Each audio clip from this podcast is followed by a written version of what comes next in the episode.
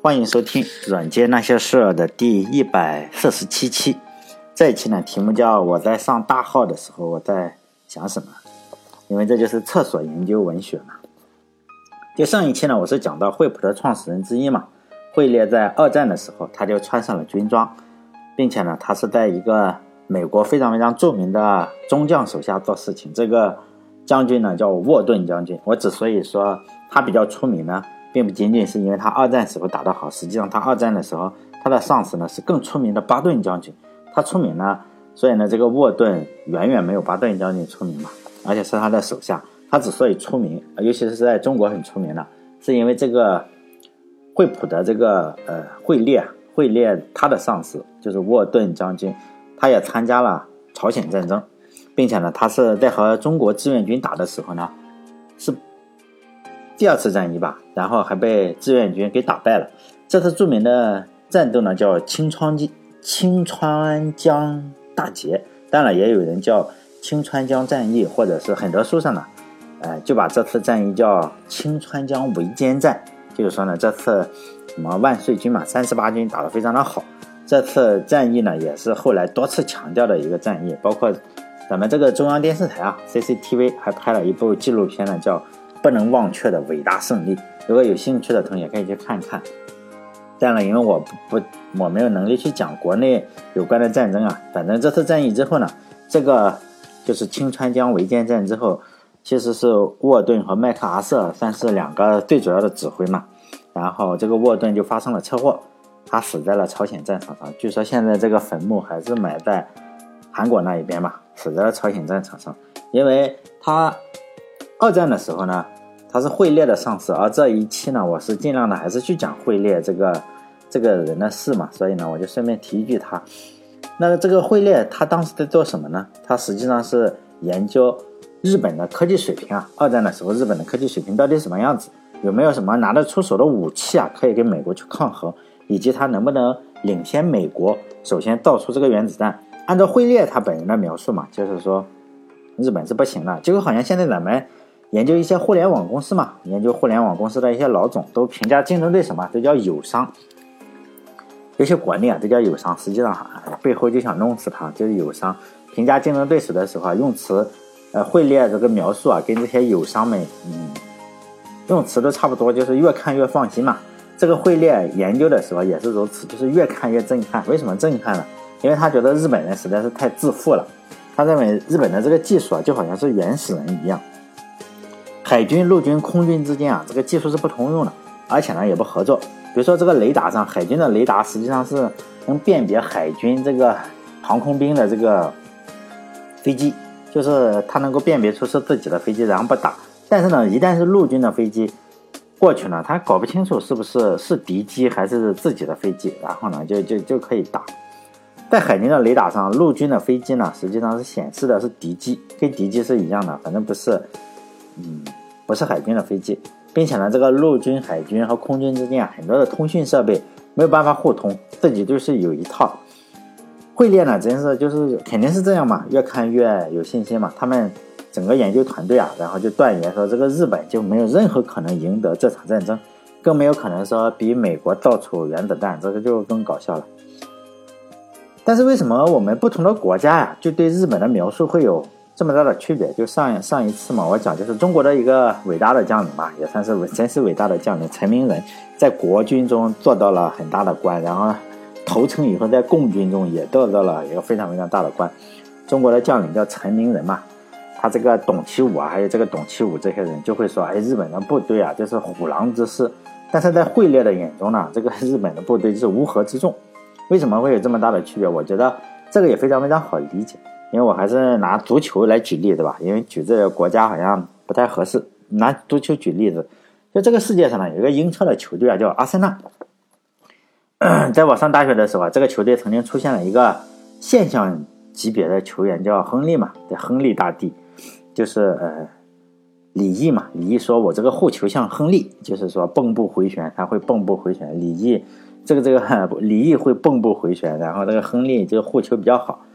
就在这个亨利这个球员的带领下呢，曾经拿了英超的冠军。但是呢，这个足球的魅力在于，比如说那一年，这个阿森纳比较厉害，拿了冠军，而且还有多少场不败。但是你根本搞不清楚到底是球员的作用大呢，还是教练的作用大。但我个人认为是球员的作用更大一些吧。但是呢，很多人就认为这个肯定是主教主教练的作用大。然后亨利啊后来就转会到一个另外一个球队，就是巴塞巴塞罗那。然后阿森纳呢，觉得哎，我可能就是走，很多球迷就认为就不就走了一个球员嘛。毕竟我们这个主教练还在嘛，也是豪门，主教练是温格。然后呢，这个球队呢，就从此就进入了一个非常非常奇怪的历程，就是年年呢可能拿个第四名，然后进入欧冠呢前四名进入欧冠呢就打一轮，基本上就打一轮就回家吧。这个情况就好像是我们评价日本当年的情况是一样的。你说他强吧，这个阿森纳强吧，他就是说中下游的球队大部分时间还是打不过阿森纳的，比如说非常非常弱的这些球队还是打不了阿森纳的。但是呢，你说特别特别强吧，他进了欧冠的话。基本上就是送分的球队，就是谁谁抽到阿森纳的话，就是心里是暗喜的，你这个开心的下巴都掉了，因为他就是欧冠一轮游，见到阿森纳就是三分。日本当时呢打中国这样的国家，肯定也是没没任何问题，就非常的厉害。但是你一旦是打美国或者打这个苏联呢，那肯定就是找死，就这么个情况。所以呢，我就觉得惠普这个创始人并不是自大嘛，更确切的说，日本比起美国来。你可能就是偷偷的偷袭一下还是可以的，但是一旦打起来的话，是根本没有任何胜算。所以他眼中的日本啊，就好像是，就是美国大概就类比于这个巴塞罗那，这个日本呢就可能就是阿森纳，就是说巴塞罗那眼中的阿森纳，就一眼看过去就是三分。但因为我看了很多球啊，就是看过各种球迷，就是有人讨厌这个皇马呀，有人讨厌巴塞罗那，这个都很正常。有人讨厌曼联，有人讨厌拜仁。但是我还真的是没有人没有见过有人真的是讨厌阿森纳的。如果你是阿森纳球迷的话，你肯定是喜欢阿森纳嘛。但是你如果不是阿森纳球迷，你是其他球队的球迷的话，那你也是肯定是喜欢阿森纳的。为什么这样？因为其他的球队都有可能从阿森纳身上拿三分，所以呢，你不可能讨厌一个送分的球队嘛。因为这一期呢，主要是讲惠普，但是有个问题啊，因为。我也觉得，包括他们自传上，包括惠普的历史上也会说，哎，我这个惠普在战争中啊，充当了非常非常关键的角色，深度的介入了先进武器的研发。但是呢，我是不懂。比如说，他造了一，他协助有一个雷达的项目，就是说你如何让雷达看过去，这个飞机给你偏了二十公里这个样，二十里路这个样子，或者两公里也可以啊，就是说偏离跟位置恰好不相同。所以说这个东西。就不懂嘛，这些东西没什么用处，毕竟人家的高科技也不公开，是吧？所以呢，呃，就就没法说嘛。所以我只能说一下我对战争的看法，以及我对战争应该是什么样子的。首先呢，我得先表明一下，我个人是非常讨厌战争的，应该是极度讨厌战争。但是一个无法否认的事实是，人类的历史啊，实际上是一部战争史。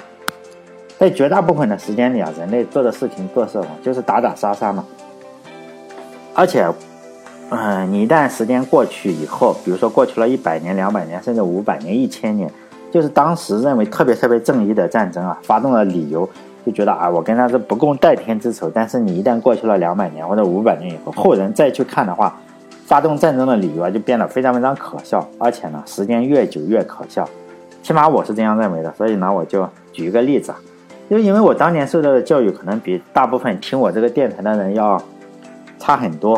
因为我这个农村出来的，就是八十年代的后期吧，就九十年代初八十年代末期，我是在山东中部的一个农村上学，这个不是开玩笑，我们那时候真的是没有历史老师，就是说呢，你这个历史老师可能是语文老师跟数学老师代课，所以呢，我我我说的这些东西啊，可能就是我自己想出来或者自己憋出来的，上厕所的时候想出来的，这也是我憋出来的一些独创的误解吧，独创的一些误解，所以呢。大家听听就好。当年我们上历史课的时候啊，都是这样来描述朝代的更替啊。比如说，呃，商朝为什么灭亡？周朝为什么灭亡？夏朝为什么灭亡？如果说存在夏朝的话，夏朝存不存在不好说。就说呢，夏商周为什么灭亡呢？就是说，历史书上的这个这个历史书上的答案都会是说，哎，我这个可能是。比如说说商朝对外征伐呀，搞得这个民不聊生；夏朝啊就非常腐败，也是搞得民不聊生。而且你自己还要大修土木，就是我要建一个豪华的宫殿、豪华的政府大楼，但是呢，没有钱怎么办？就对这个百姓嘛横征暴敛，然后呢，百姓就推翻了他。说这个，其他的朝代都是一样的，嗯，周朝也是如此。说东周、西周啊，都是这个样子。然后呢，最后课本呢，呃，历史书的习题啊，我不知道现在还会不会出这种情况，因为我好多年不看书了，尤其是不看历史书了。呃，历史书嘛，就有一个题目，课后思考题，请同学们思考一下夏商周啊这三个朝代，哎，他们这个兴起和灭亡的共同点是什么？然后呢，当时就比较一下了，因为你看到这种题就是送分题，标准答案就是，哎呀，这个最主要的就是统治者非常残暴，从而呢导致人民起来推翻了他们，然后建立了一个更好的国家，然后再冠冕堂皇的说几句话嘛，什么谁谁可载舟啊？也可复周这种东西，基本上你就拿全了，这个分就送分题。当然这件事情，当时我是深信不疑的。后来我就当了程序员，就学了一门课呢，叫设计模式。这个设计模式里啊，有一个名词叫生命周期，讲的呢是这个软件也好，变量也好，主要是讲软件。你到了时候就得挂嘛，否则就会有问题。比如说你变量，呃，你这个函数调用你的时候，哎，你可能有用，但是函数已经释放了，你这个内存。你这个变量的内存也要清除掉嘛？从这个，呃，内存中清除掉，否则你这个就发生内存泄露，包括 C 语言或者 C 加加非常严重这个情况，一一写不好，内存就占光了。而且呢，这几个朝代或者说所有的朝代吧，都是一个设计模式，什么模式呢？就是说，哎，都是腐败亡国了，然后呢，都是反抗起家。这时候我突然就意识到，哎，这个可能比较奇怪，比较有问题，而且我觉得这有可能是假的。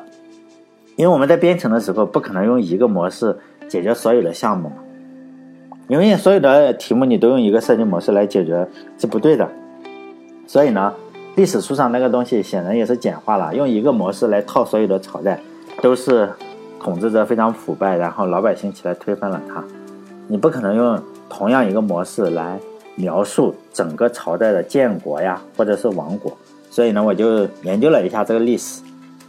主要是上厕所的时候研究，所以呢，当然我只我看的书也不多，我只会从《史记》中啊这种书去分析，其他的书我也看不懂。听我节目的人可能知道，我十分推崇的一本历史书就是什么，就《史记》。我只要说历史嘛，基本上就是说《史记》，因为其他的书我确实没怎么看过。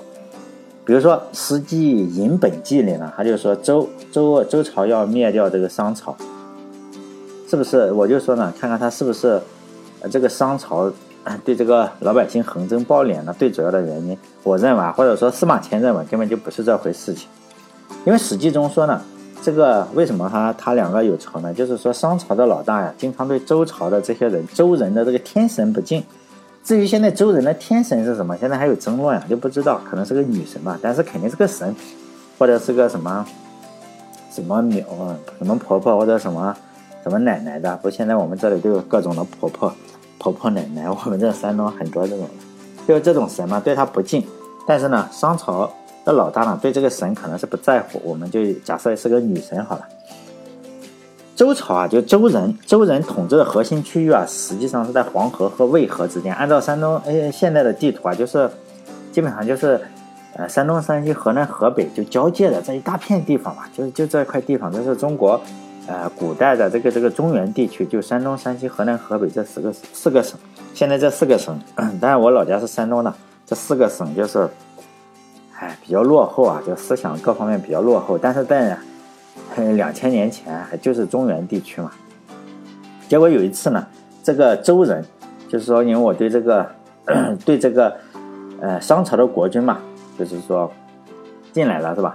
就是进来了，哎，进了周周。就是说，进了周人这些 势力范围，那时候还不是周朝。按照史记上是说呢，说这个商朝的这个人呢，进去打猎，然后呢，怎么搞的？被雷劈死了。呃，这这相当于什么？就相当于是在山西建国的一个国王嘛。咱们假设他是在山西这个样子，山西建国的一个国王进入了河南，河南建国的一个国家吧。就因为我就稍微的分一下，因为。不停的说商跟周可能对这个地理位置不是很很很清楚，现在大概也就是画一画图。说实在，你很难搞清楚真正的国界是什么。因为这两个国家是有世仇嘛，什么仇？就是我前面所说的，就是山西对河南这个国家信仰的神是不敬的，不知道是什么神，有可能是河南的女神，或者是被山西的国王撸了一把，或者是反正是世仇。至于什么仇不知道，反正是与神有关的。结果呢，这个国王过去打猎，然后就死了，可能打个兔子啊或者什么，一个大活人过去，是吧？国王肯定也不只是自己嘛。然后国王过去，可能带领了一些人，结果全是死人回来，活人过去，死人回来，然后肯定是不服嘛，然后过去找说法。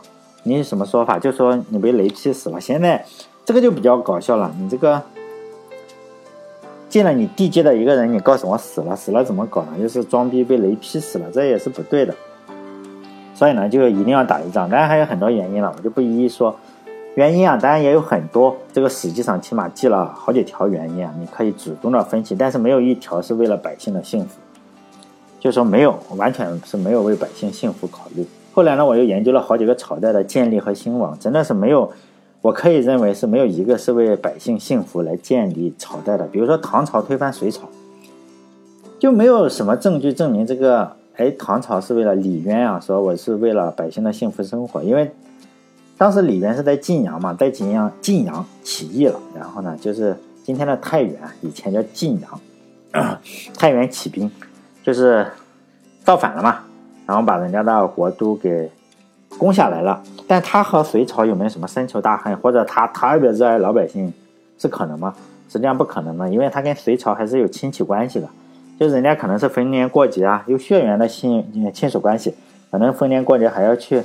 串门啊，发红包什么的，反正关键时刻你对个钟还是要捅刀子嘛。亲戚也不管用是吧？尤其皇上实在太诱人了，和百姓实际上没什么关系。到了宋朝的话，那就更搞笑了。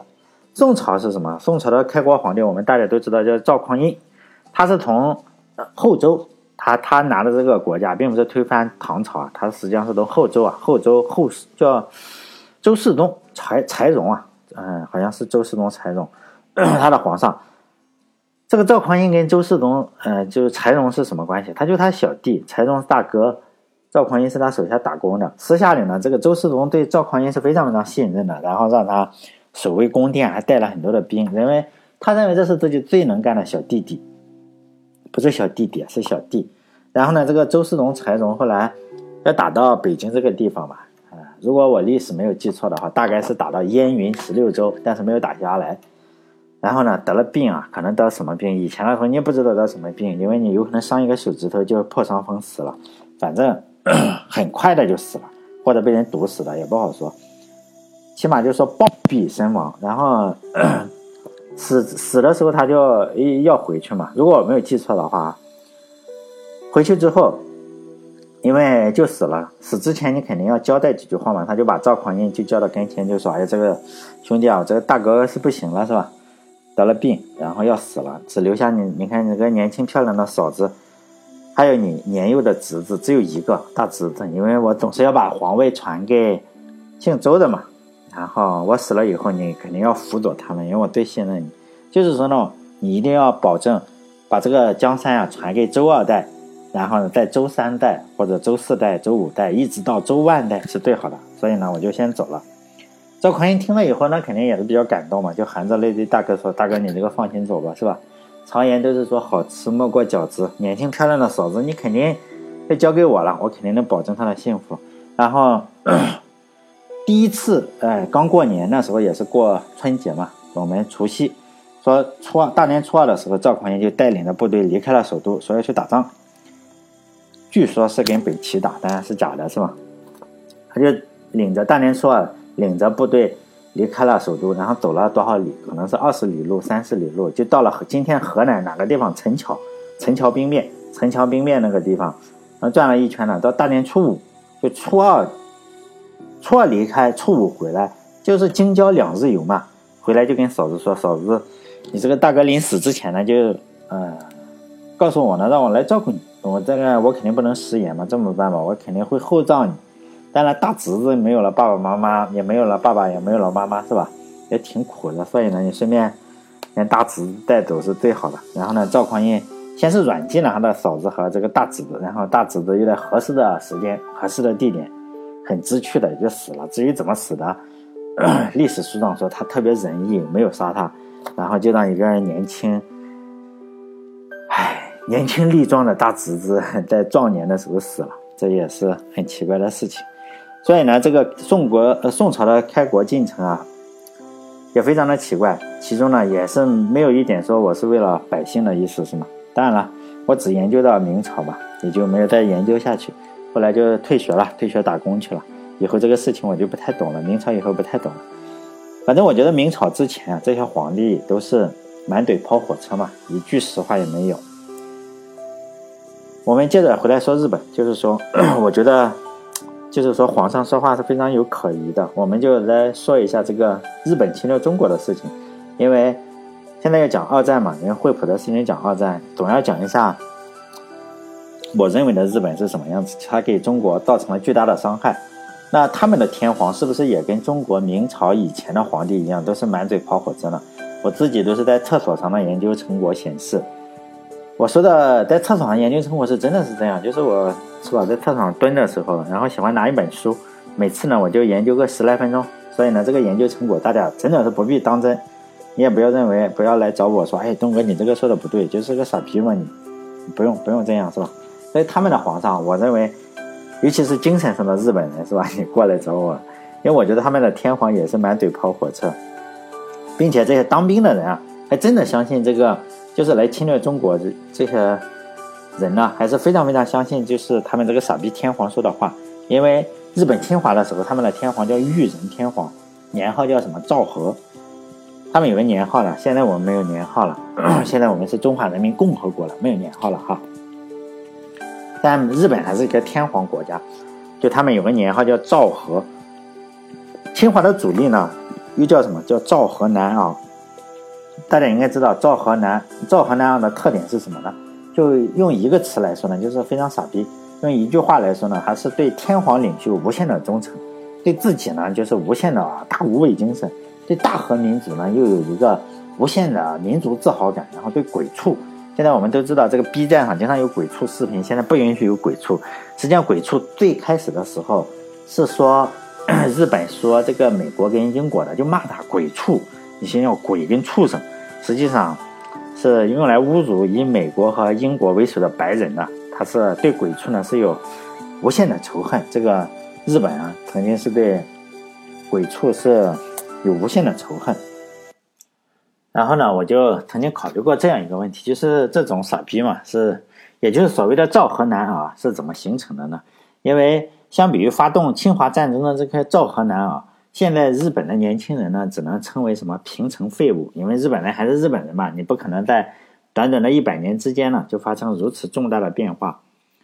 根据我在厕所中的思考呢，我认为，同样是一群人，然后发生了如此重大的变化，最根本的原因呢，其实是教育，教育导致了这一切。赵河南儿呢，曾经发动过令世界震惊的二二六兵变。当时呢是在一九三六年嘛，大家应该都也许知道这件事情，就是三六年的日本有多达一千五百个赵河南啊就崛起了嘛，然后杀了不少的内阁成员。现在而现在的就是说平成废物是什么？就在家里玩任天堂的游戏嘛。我就曾经考虑过这样一个问题：到底是一九三六年的赵河南儿更像是人类呢，还是今天的平情平成废物呢更像是人类？因为我觉得。如果没有教育的话，人还是会发展成今天这种的叫什么平成废物，而不是像赵河南啊那样每天都非常的正能量，非常的兴奋，见到不爽的事情，想到的第一件事情呢就是什么？就是去决斗啊，或者是暗杀。他们嗯，什么都不教不接受教育的话，整天你可能就是闷在家里啊，玩玩游戏啊，看见美女啊，你就会吹吹口哨。现在还是很多的中国年轻的小孩吧，不太会谈恋爱。而且呢，学历越高的人呢，实际上越不会谈恋爱，这可能是知识改变命运的一个例子嘛。因为如果我们正常人的话，你不读博士、不读书的话，可能会是小混混嘛，有好几个女朋友的小混混。看见美女的话，因为小混混都是这种，看见美女呢就各种说这种你懂得的那种色情笑话啊。看到美女呢就往人家身上靠，跟人家握手，然后不松手，就差坐人家腿上了，哎挤一挤。但是很正能量的是呢，大部分人读到了博士啊。或者读到了研究生或者本科，这个这方面的功能啊就退化了。去相亲呢，基本上就说个你好，然后就不知道说什么了，然后只好再说个再见。而且一直单身，就知识改变命运嘛。但是也有少部分非常非常珍惜的物种嘛，在保留了这些小流氓的气质的同时呢，还还有这个这个叫什么叫高学历这种人呢，基本上是在高校里当教授。如果你是在微信上听的呢，嗯。所以大概就听到这里。如果你还想继续听的话，可能要到网易云音乐或者是喜马拉雅上面，因为微信上只能传二十多分钟。这一次呢，我其实我写的是有点多，而且多了特别多，因为我不想连续讲这种厕所上的文化嘛，因为又写着写着又写多了。哎，如果你想继续听的话，就到其他的平台上去听。那么日本到底是什么样的教育呢？我们可能知道，就是在日本是在中国。呃，清朝年间吧，已经是脱亚入欧了。当时中国搞的是什么明治维新嘛？中国这边也是有模学样的哈，搞的叫洋务运动。结果日本搞成功了，清朝清政府呢搞了三十多年的洋务运动以后，就有钱了嘛，他也搞得不错。然后这三十年实际上是搞出了一个亚洲最繁华的城市之一上海，还搞了世界上最强大的海军之一啊。确切的说，不能算是之一吧，因为清朝政府呢实际上搞了四个海军。分别是北洋、南洋、广东和福建这四个舰队呢，战斗力怎么样暂时不说，但是这个硬件上真的算是上算得上世界前列。比如说定远、镇远，这些都是远东最厉害的战舰。包括定远好像是我们呃，它被击沉了嘛？击沉以后，按照一比一，现在在威海，就是我们去威海的话，去海边一看，老远就能看到这个复制品，就定远舰。镇远舰呢，实际上，呃。好像是被俘虏以后加入了日本的海军，被人家抢抢过去了。就这两个船呢，还是亚洲最大的，就远东地区是最大的。但是呢，不管是日本的明治维新也好，还是清朝的洋务运动也好，都会有一个非常对这个政府来说，都是有一个非常重大的一个副作用。这个副作用也非常的厉害，是什么呢？就是中国政府啊，包括日本政府，都试图把这个副作用给取消掉。因为你要学习西方的话，西方得以强大的原因之一啊，就是有自由主义和民主主义。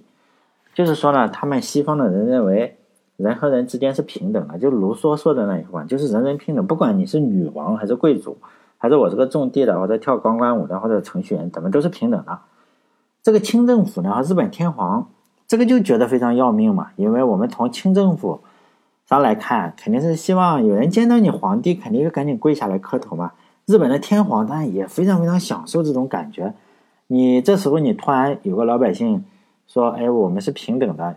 ”如果平等了，从长远的角度来看，思思呃思想自由了，这个经济文化肯定是会有所发展。但是你这个文化经济自由了，文化也发展了，这可能对老百姓是好事。但是呢，你没有办法统治这个国家了，那就是没有什么屁用嘛。纵使全大清的人都富有了。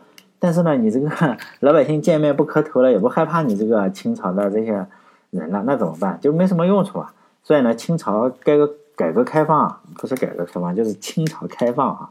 开放了三十年以后，觉得可能是有点钱了，然后就马上闭关锁国，再重新走老路了。就是我不搞洋务运动了，因为我发现船也造了，是吗？还有四个全世界最豪华的呃船队嘛，四个海军，就是。北洋、南洋、广东、福建这四个舰队都非常厉害，就没必要了嘛。显然还是你万一让这个老百姓学会了独立自主的思想，还是比较吓人嘛。但日本也是这个问题，但是日本比较贪嘛，他是又又想要资本主义的钱，又想要天皇的荣耀。后来呢，他们就发现，尤其是日本的这个教育部长，当然他那个名字啊不叫教育部长，他叫文文部大臣。这个人呢，也可以称之为是。东东亚这边现代教育教育学之父吧，他的名字叫森有礼。他认为呢，他开启了就是说洗脑的先河。日本因为曾经长期学习中国，就在之前他曾曾经长期学习中国，但后来他发现学习的中国是什么？学习儒家文化。但这个儒家文化有个问题，非常非常讲究的是什么？你忠和孝嘛，就是你一定要忠于自己的这个。祖国，然后孝呢是要孝敬父母，只要这两个东西用好了呢，外国的这个一些西方的这些小菜菜，就是自由主义思想，根本就没有办法就没用处嘛，你只要有儒家的思想就可以了。然后呢，森有礼就开发了自己的一套叫什么洗脑一条龙，因为当时日本的爱国主义教育呢非常非常不正统，就不正规。到上个世纪初期的时候呢，实际上日本的入学率啊已经达到了百分之九十以上。在一九零零年左右的时候啊，这已经非常厉害了。咱们这边到一九七几年还还还达不到这个情况。但是他们有个问题，你这个入学率高了，而且是学的西方的思想，而且呢没有进行正统的爱国主义教育，这件事情呢就让这个森幼里非常非常的痛心。因为最佳的爱国主义教育时间是在哪里？就是你这个小孩的性格刚刚形成的时候就要完成。这可能是近代啊，他可能是近代第一个提出把爱国主义教育，你说要从娃娃抓起的人之一吧，或者不是之一，就是他，就是他是第一。关于理论肯定是不行的，你还有得有这个具体的实践。这个时候就显现出日本人做事非常仔细了，可以说是事无巨细啊。因为在日本的传统的节日也非常多，比如说一旦到了日本的传统节日呢，就不上课了，做什么就做仪式，就是你做爱国的仪式，比如说天天长节还是天长节，就日本有这么一个节，到这个节的时候啊，就每个月总有这么一两个这种节，到这个节的时候，这个。呃，小孩子啊，就要感恩天皇对他们的抚育之恩，就是说，不是父母抚育之恩，而是天皇抚育之恩。实际上，天皇根本没有教育过他们，而且呢，这一天就放假，你不但呃，比如说放假回家玩，你回家看电视了也不行。就是说，放假的原因是你不但娃娃要来，而且父母也一务必参加，就一起感恩嘛。妈妈也感恩，爸爸也感恩，孩子也感恩，就感恩这个。就是到处都是恩嘛，皇天皇浩荡，就感恩天恩浩荡嘛。就是说爹亲娘亲不如这个天皇的恩情深。我前面也说了，日本人做事啊是非常非常的细致的。他感恩跪拜的速度，你要跪下慢慢怎么拜啊？这个讲话的速度啊，要每每分钟讲多少啊？讲多少个字呀？包括对天皇你这个鞠躬啊，要精确的什么样子？你要把屁股这样撅起来。咱们也看到过日本这个。鞠躬还在电视上见过，我没有见过真实中的日本人怎么鞠躬。他们对天皇先鞠躬到多少度，包括对天皇皇后又要鞠躬到多少度，就非常非常严格。他们是行的叫什么最敬礼，就最敬最敬重的一个礼，就弯腰的角度啊，非常非常的低啊。嗯，我看过网上，包括我们看电影啊、电视啊，包括霍元甲这种，我们可以看到这个最敬礼是。非常的厉害，你这个屁股要撅起来，就好像你要捡捡一块肥皂一样，这个屁股要撅得很高，也可以说是非常有日本的工匠精神了，像捡肥皂一样的行行礼。这一套仪式搞完以后啊，你这个情绪肯定就上来了，因为你慢慢的去去讲话，因为人这个东西啊，对这个仪式感是非常受不了的，包括宗教也好，哎，包括对天皇的画像行礼，实际上并不是呃行画像，而是天皇写的一些字。然后呢，他们会在一堵墙上呢，把这个天皇的字啊写在那里，然后一群一群小孩或者大人对着这个这这堵墙来行这个礼，就晓得嘛，就是这种仪式嘛，就非常的厉害。包括我们求婚的时候，你一定要捧着玫瑰花嘛，捧着三三公斤玫瑰花，包括九九百九十九朵玫瑰，可能有三公斤嘛，其实是人家玫瑰花的生殖器。然后你就这样一表白的话，这个气氛上来了，他不小心就答应你了。基本上，这些日本的小孩嘛，对他、对天皇还有天皇的老婆行完这一套礼以后，可能要三十分钟啊，或者一个小时，反正时间比较的缓慢。那、那、那再怎么做呢？就是说发糖，就真的发糖，吃的糖。这可能就是说叫什么巴甫洛夫爱国法嘛，就是说你要形成一个记忆啊，你只要一旦是敬了天皇以后，你就有甜蜜的感觉。就是一想到天皇呢，你下意识的想到吃糖；一吃了糖呢，你又下意识的想到天皇。就这些小孩呢，从小就被这么训练，然后你肯定就忠君爱国，那是不行了。这个肯定是不用问。从这么小搞下来呢，小孩子也就绝对服从了。除非是特别的熊孩子，你可能搞不定。但是还有个问题啊，你只是服从是不行的，因为之后服从的话，关键时刻你不肯卖命也不行，因为你搞得很怂。人家让你做什么你就做什么，祖国让你做什么你就做什么，但是你很怂，那也没用是吧？所以呢，还要第二个措施，也就是树立榜样。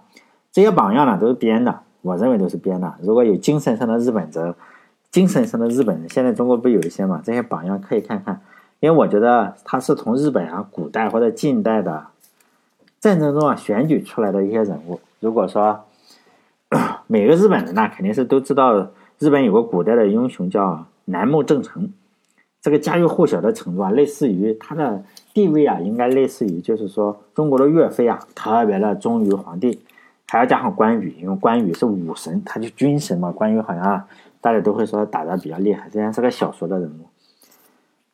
这个南木正成呢，实际上是日本的军神。你说我为什么知道呢？因为我玩过一个日本的游戏啊，叫《太平记》。太平记啊，玩过这个这个游戏以后，它实际上是个排类的游戏，你就知道哎哪个最厉害。实际上，它上面的那个游戏中啊，都是一些日本人心目中啊这个军神的排名，这个南木正成是第一。如果有人玩这个游戏的话，可能玩过，大家也知道有一个叫。佐佐木道玉这样一个武将，就是说跟《三国演义》的孟获一样，你随时随地的叛变，所以我见到他就生气。你永远不要训练他，因为你训练好了之后，他他就投降了。因为在我们中国，尤其是我小时候的那个年代，就是九零年代左右，经常啊，我们这些嗯大人嘛，就是那些我当时是小孩，然后那些大人呢，都就会就会怎么批评？因为我是八零后嘛，八零后实际上是在。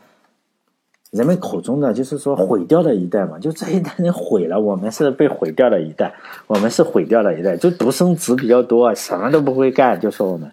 其实其中呢就有个故事，就说是看看别人家别的国家的孩子是怎么训练的，就是说日本的小孩呢，大冬天是不穿衣服的，你这个不但不穿衣服呢，还要上身上去倒什么凉水。后来我才知道，既然咱们这个中国人都知道了，那个日本人也一定是知道。就我曾经问。哎，叫 NTT 吧，我我我打工的时候曾经 有 NTT 的，就是说项目，哎，见到过日本人，我就问他，哎，你们那有没有说这个这个不穿衣服的人啊？不穿衣服，然后冬天向身上倒水的人？哎，后来我知道，这个人还还在日本也很出名，叫乃木正典，叫陆军的大将。这个人确实是个猛人，他是他的爹啊，这个小时候就把他当超人来养嘛，冬天了就搞冬泳，夏天了你就搞长跑。人怎么痛苦怎么来，搞得就好像是隔壁老王生了一样，不是自己新生的孩子。结果呢，这个孩子终于被他爹养成了一个什么？就养成了个变态嘛。因为这也是楷模，就是特别的严于律己，而且也严于律人，就是真的完美的完美的一个人。他爸爸从小就折磨他，他就折磨他儿子。他有两个儿子，他是甲午战争的时候啊，跟中国打的，就这个乃木希典啊。跟清政府打的时候是打了一场非常非常可能是近代战役中呃数得上的吧，旅顺战役就围围围攻旅顺，旅顺战役，他呢侵略中国也是，他就让他自己的两个儿子呢带头冲锋，但清政府也非常非常给面子，上去就把他两个儿子给炸死了，而且呢，到这是这个日本人仅有的两个儿子，后来呢他就成了日本的楷模，因为你为了效忠天皇陛下的战争。是吧？不但自己严于律己，而且两个儿子都送到战场上去给报销了。所以呢，你效忠天皇，死两个儿子也不算什么。所以呢，日本人就很感动，当然天皇也很感动，包括他自己可能也很感动。他可能被选，有可能被选为大日本帝国的脊梁，是吧？什么什么脊梁？什么唐初李吉脊梁？我觉得呢，他可能是入戏有点太深了。毕竟你爱天皇的话，只是工作嘛，你这个贪污受贿才应该是生活。但是他不这么认为。后来天皇死了以后呢，他是在得知天皇死了啊，就比如说他就知道了今天天皇死了，到了晚上他就带着他老婆就自杀了。就日本人 对此呢就更感动了，就觉得哇，这不但是人是吧？这这就是神。结果日本人这个脑袋又轴啊，就这个脑袋可能 不转弯，就是比较轴。然后脑袋呢不太灵光，后来呢，这个天皇每次死之后啊，就很多人要自杀，可能就是他留留下来的一个风俗。反正呢，日本当时 这种故事啊，胡编乱乱造了不少，就是什么，比如说哪个小孩啊，地震后啊身负重伤要挂了，他还高唱着日本的国歌，然后直到死亡的那个小孩叫什么詹德坤，也是假的，我认为是假的，你不可能一个小孩。然后被被地震都砸个半死了，或者已就要死了，然后他在那里唱日本的国歌。还有说有个伟大的母亲嘛，然后他的妈妈走路不太好，可能小时候得了小儿麻痹症什么的，那走路呢也不方便。听说他的儿子要上战场了，他一定要翻山越岭。你看看这个对比啊，得了小儿麻痹症的妈妈翻山越岭来找自己的儿子，因为儿子要上战场了，他就上去叮嘱儿子什么呢？就说你这个一定要为天皇效命啊，死了也没什么关系是吧？家里还有我。因为我觉得这种故事呢非常非常假，因为你一个母亲啊，你首先应该是个人是吧？然后你不可能说儿子你去死了吧，死了没事，这不可能的。但是呢，这种假的故事呢非常管用，这几招下去的话，又有楷模又有服从，所以呢，一代的日本人也就被这样被忽悠了，不仅呢，所以呢给自己造成了巨大的伤害，而且呢也伤害了。我们中国人是吧？给中国的老百姓造成了无数的伤害。但是还有一点，我说就是说，也是惠普 惠普那个人研究的。他说，虽然天皇的体制呢固化了日本人，而且精神上呢也阉割了日本人，但是呢，他这个武器呢还是矬的个不行，就比起当时第一集团的国家，尤其是美国，差的非常非常多。我就再继续吹一下嘛，因为这个吹牛吹起来停不住。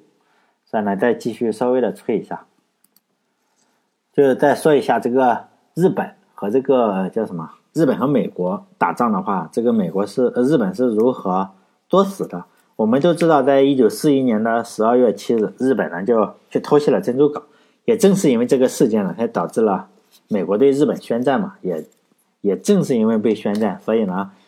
这几期讲的惠普的公司的创始人之一呢，就有了新的工作去当兵嘛。我们也可以从他的眼光中看一下他眼中的日本大概是什么样子。如果我们再回到一九四一年十二月七日呢，就有日本呢，日本的海军有一个飞行员，然后就在突袭的当天呢，有个任务是给 这个轰炸机护航，他开的日我们都知道日本的战斗机啊，曾经比较厉害的战斗机叫零式战斗机。这个战斗机呢，就是说开战初期的话还是比较厉害，但是两年之后就被美国压制着当靶机用了。但后期的话只有挨打的份。开这架飞机的飞行员呢叫西开地崇德，但他的名字啊翻译成这样也比较恶心，但是他也比较难念。这个这个人的身高呢可能只有一米五，比我还要矮矮八厘米。我我一米五八，但是呢这个人呢叫西。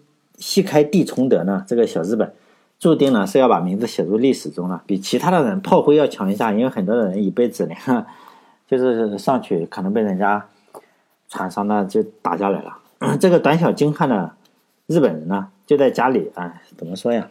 太太太难读了是吧？西开地崇，西开地西崇德，他的名字实在太难念了，我就用他的身高来取代这个人，就是叫一米五好了。这个一米五呢，它是偷袭，呃，偷袭的时候它是护航飞机、护航轰炸机的，基本上也就没有碰到过什么像样的抵抗。然后呢，它就非常非常残忍的扫射了夏威夷的一些民用设施啊，或者是军用设施，不知道。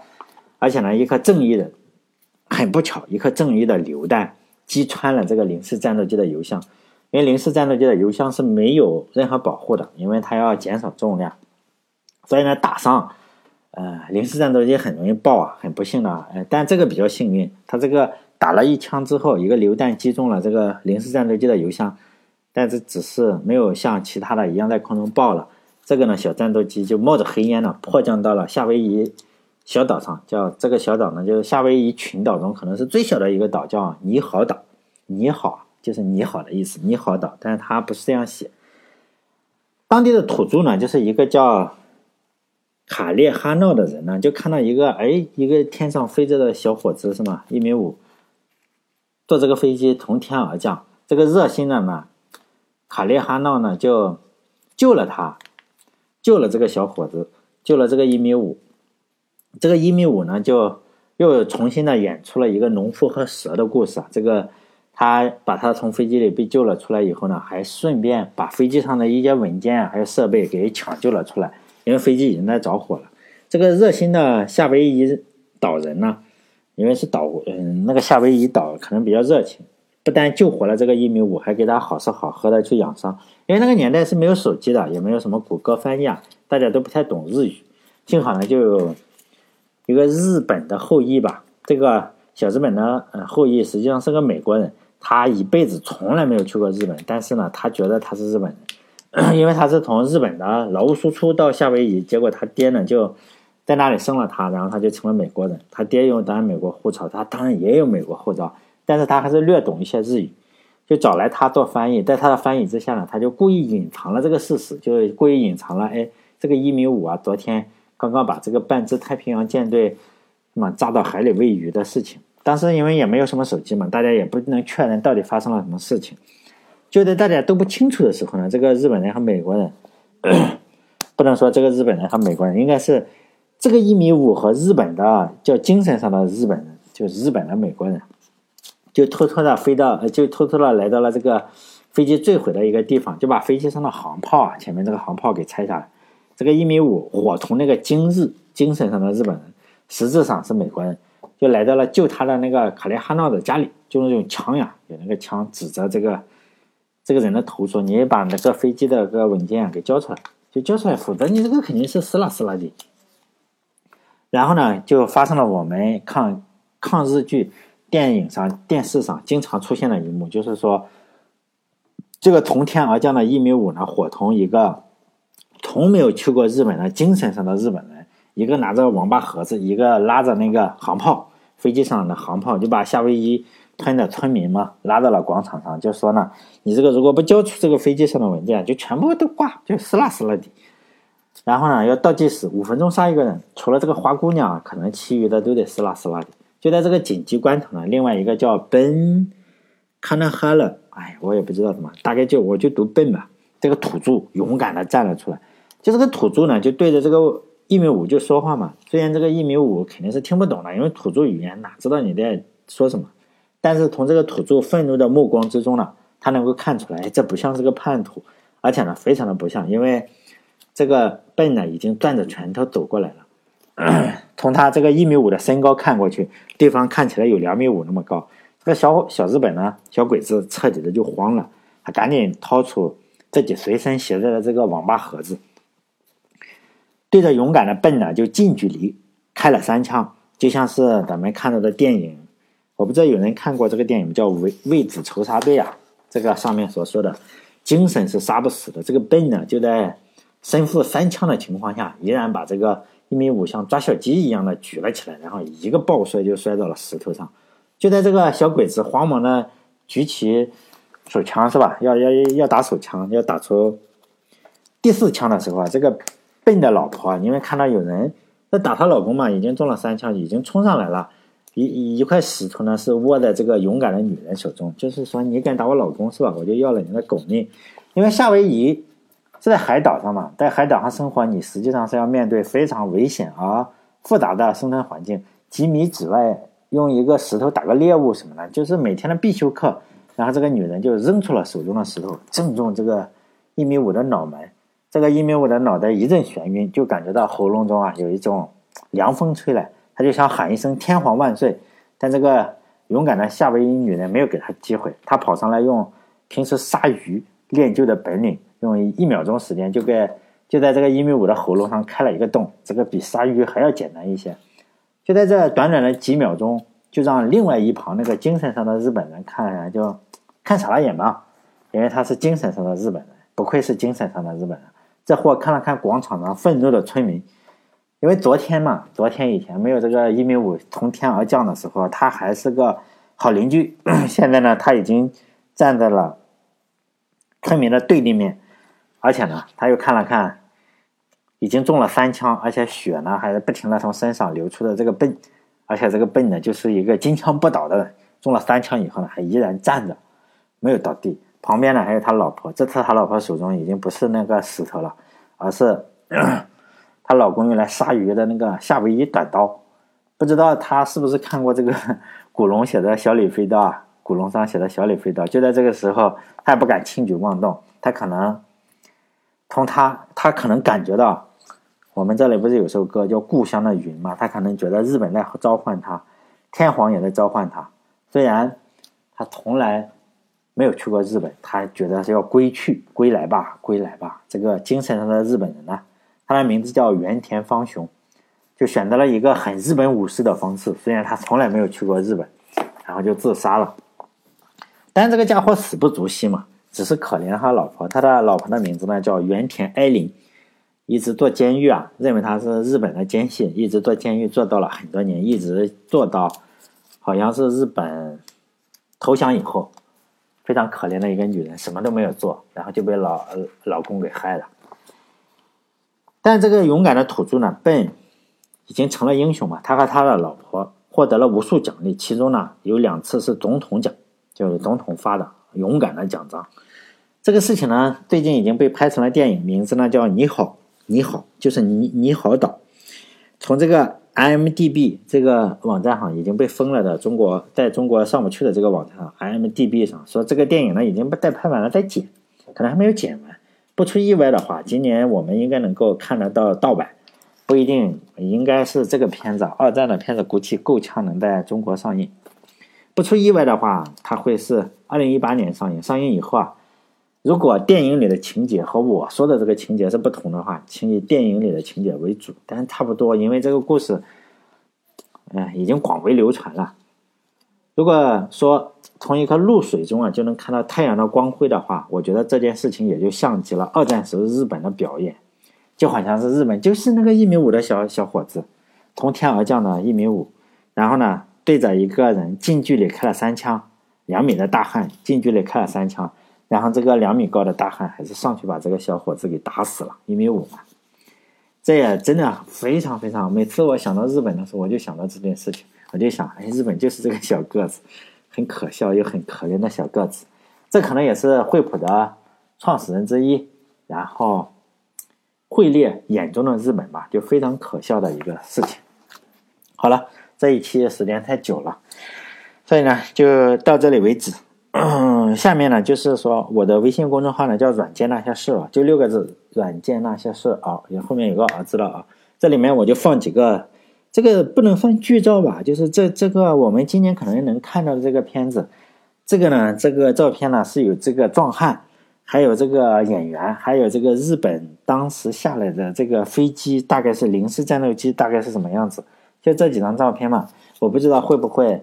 在今年这个电影中去哎重现这个样，不过这个演员啊，这演员不不是个土著啊，就是一个美国的白人去演个土著，好像是不是很好是吧？但是如果你听完以后，可以去我的微信公众号里帮我点点广告啊，或者是什么呢？还是非常感谢，或者转发一下，看起来让这个阅读量不要那么看起来比较可怜。因为最近有人会说，哎，你为什么更新的这么慢了？因为说实在的，我每一次。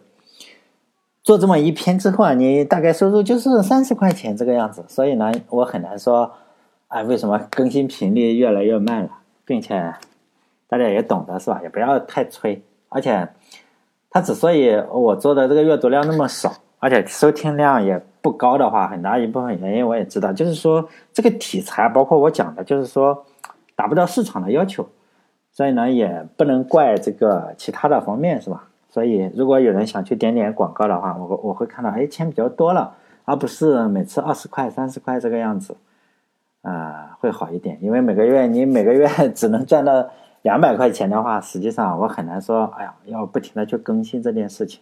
好了，再见。